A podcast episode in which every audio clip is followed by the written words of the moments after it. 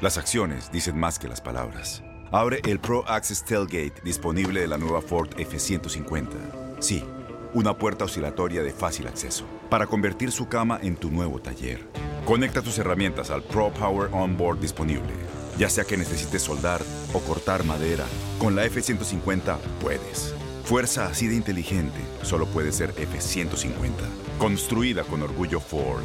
Pro Access Tailgate disponible en la primavera de 2024. La dominicana Esther Jiménez es una de las tantas víctimas que han sufrido por el llamado ácido del diablo, una mezcla de diferentes ácidos que se convierte en una sustancia altamente corrosiva que en ella provocó quemaduras de tercer grado principalmente en su cara, cuello, brazos y piernas. Su nariz tuvo que ser reconstruida y perdió un ojo. Esto fue provocado en el 2011, cuando ella tenía 25 años de edad. ¿Quién fue el responsable? ¿Qué ha pasado durante todos estos años? ¿Cómo es que se ha convertido en inspiración a través de las redes sociales? Todo esto nos lo cuenta en este cafecito. ¡Ay, qué rico! Tomarse en la mañana un cafecito calientico. Buenos días, América. Hola Esther, qué bueno tomarme ese cafecito contigo el día de hoy. ¿Cómo amaneces, cariño? Muy bien, gracias a Dios. buen provecho. Ándale, ¿cómo te tomas el café, Esther? Negro. Mm, negrito, ¿verdad? Haciendo yo, mi amor, que ando con una dieta, una cosa, tratando de comer menos grasa y azúcar y ando con negrito sin azúcar todo el tiempo. Hace bien. Muy bien. Oye, Esther, qué bonito que hoy estés con nosotros acá para hablar de tu historia. Además, una historia que a ti también te ha parecido sorprendente, ha servido para motivar a tantas mujeres que han pasado por episodios similares al tuyo. ¿Qué fue lo que pasó hace más de 10 años atrás? Bueno, una noche yo estaba trabajando en una cafetería y llegó un muchacho y me lanzó un líquido llamado ácido del diablo. Yo ni siquiera sabía que eso existía, o sea, porque la primera de, de, donde yo vivo que le hacen eso es a mí. Yo creía que había un vaso de cerveza, entonces cuando él me lo lanzó yo no grité de una vez, aunque me picaba bastante, o sea, era algo que inexplicable. Entonces cuando yo grité, ya ese muchacho tenía que estar en su casa, no sé, me echaron agua, de ahí me llevaron para el médico se me cayó la nariz, me la reconstruyeron, perdí un ojo. En el proceso mi madre muere porque no soporta verme con tanto dolor. Eh, algo devastador, cosa que yo pensé que, que no iba a poder superar, pero en Dios no hay casualidad, en Dios hay propósito y aquí estoy. Esther, a ver, e, en ese momento que tú trabajabas como cajera, ¿cuánto tiempo tenías trabajando allí? ¿Cuál era el ambiente? Tenía como ocho meses trabajando ahí. Yo era la, la cajera, casi no atendía gente. Y ese, ese día tampoco me tocaba trabajar, pero fui porque me pidieron de favor que fuera para atender la caja. Y ahí cuando fui a atender a ese muchacho, porque las mujeres que estaban trabajando no sé qué se hicieron, parece que estaban compuestos, no sé. Y fui le dije, dime que tú deseas. Entonces ahí fue que él me dijo, toma que ahí te mandaron. Se quedó mirando una cadena que yo tenía con mi nombre, decía Esther y ahí parece que supo que yo era la persona y me lanzó eso. Cuando tú hablas de que tú eres la persona, ¿por qué? ¿Quién estaba enviando este mandado? Exactamente no lo sé, porque simplemente me dijo, toma que ahí te mandaron, la policía no hizo nada, o sea, mi caso quedó impune, nunca supe a ciencia cierta quién fue que lo hizo. ¿Pero tienes alguna sospecha? Sí, claro, hay sospecha. Mm, ¿Podrías contarnos un poquito de esa historia? Es decir, eh, ¿qué viviste previo a eso que te hace pensar que alguien podría hacerte tal mal?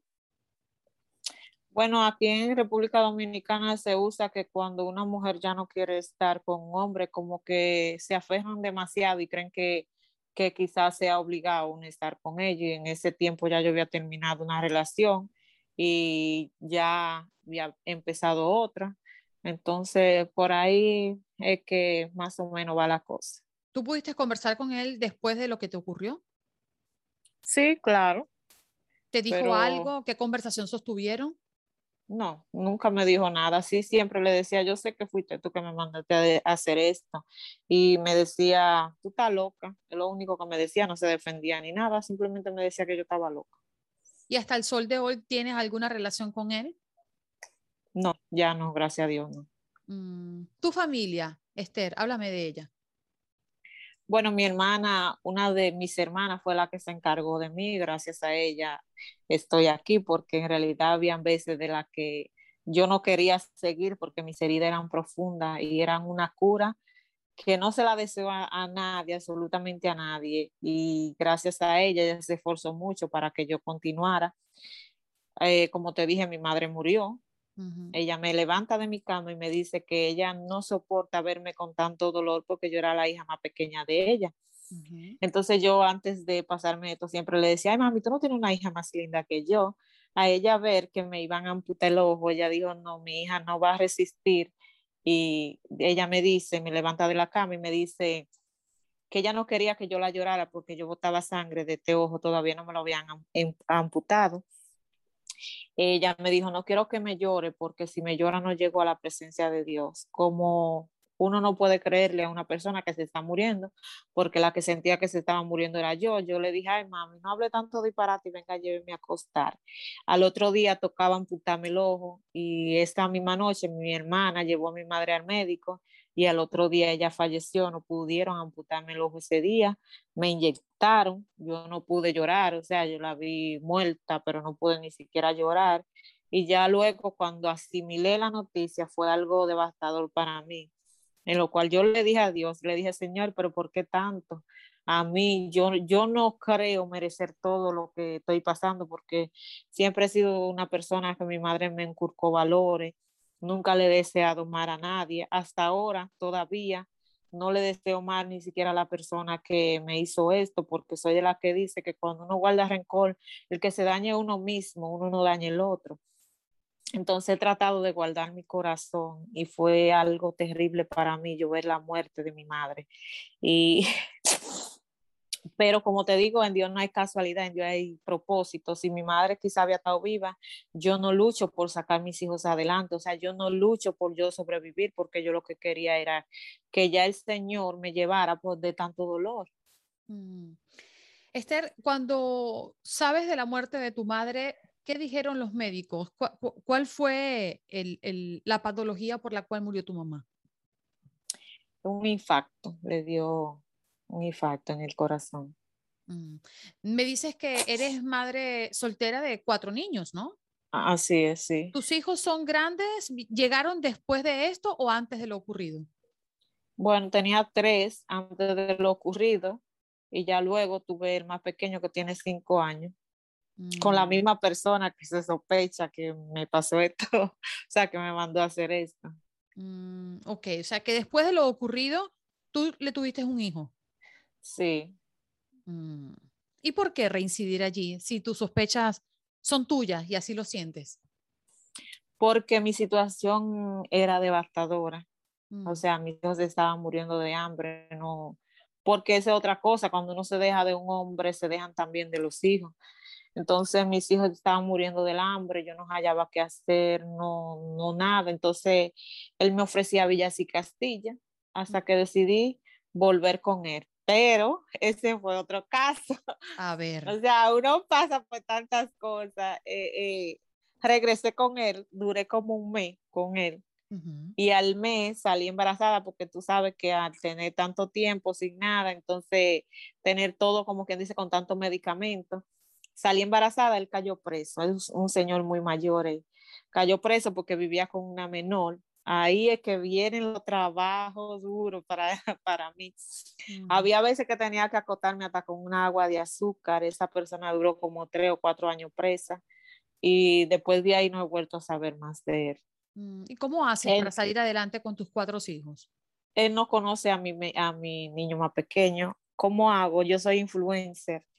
Eh, todavía no he monetizado mi página porque te digo, no sé mucho de internet, no sé casi nada. Tú viste que te dije que me lo mandara por aquí. Sí. Eh, la gente, sin yo ni siquiera decirle, siempre el Señor lo toca porque soy cristiana. Y sin yo decir, me mandan que, mire Esther, te mandé una comida, que te mandé algo. Y así, gracias a eso, vivo como Dios quiere que yo esté. Mm, después de lo ocurrido, eh, el lugar donde tú trabajabas, ¿volviste allí o ya no quisiste volver o ellos no quisieron que tú volvieras? ¿Cómo ha funcionado esto del trabajo para ti? No, no volví jamás, no, ni siquiera paso por ahí.